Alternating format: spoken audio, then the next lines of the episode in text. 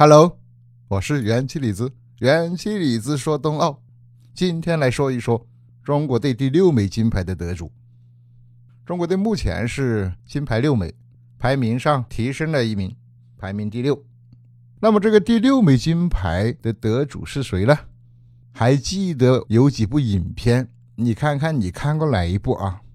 智取威虎山、生逢灿烂的日子、摇滚小子、林海雪原这些影片有没有看过哪一部呢？我认识苏一鸣啊，就是从这些影片中认识的。他在《智取威虎山》中扮演了一个古灵精怪的一个小孙子。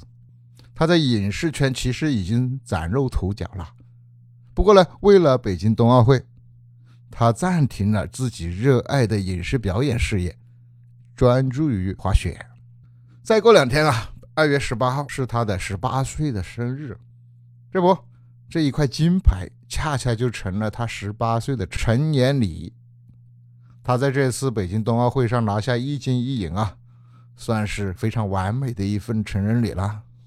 我们认识的影视剧里的那个朱一鸣，他塑造的人物类型呢，都是性格活泼张扬的那种，比如说夏天冲浪啊，冬天滑雪啦，还有一些呃偏向一点运动的那些。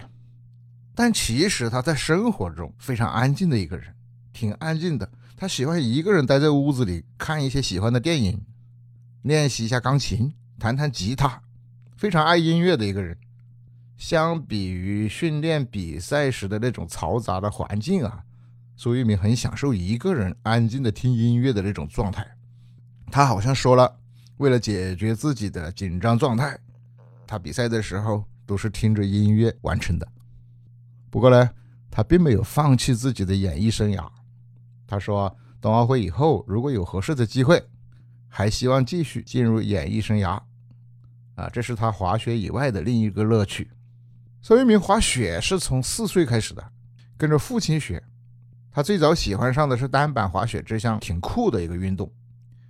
但是呢，当时没有儿童板，所以他很长一段时间都是用的比他个头还高的滑雪板呐，用的成人板。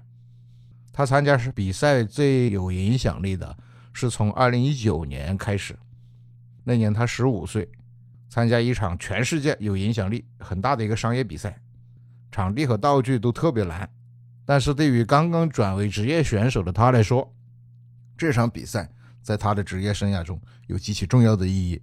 周一鸣清晰的记得当时的情形，跟全世界顶尖高手同场竞技，他内心害怕呀。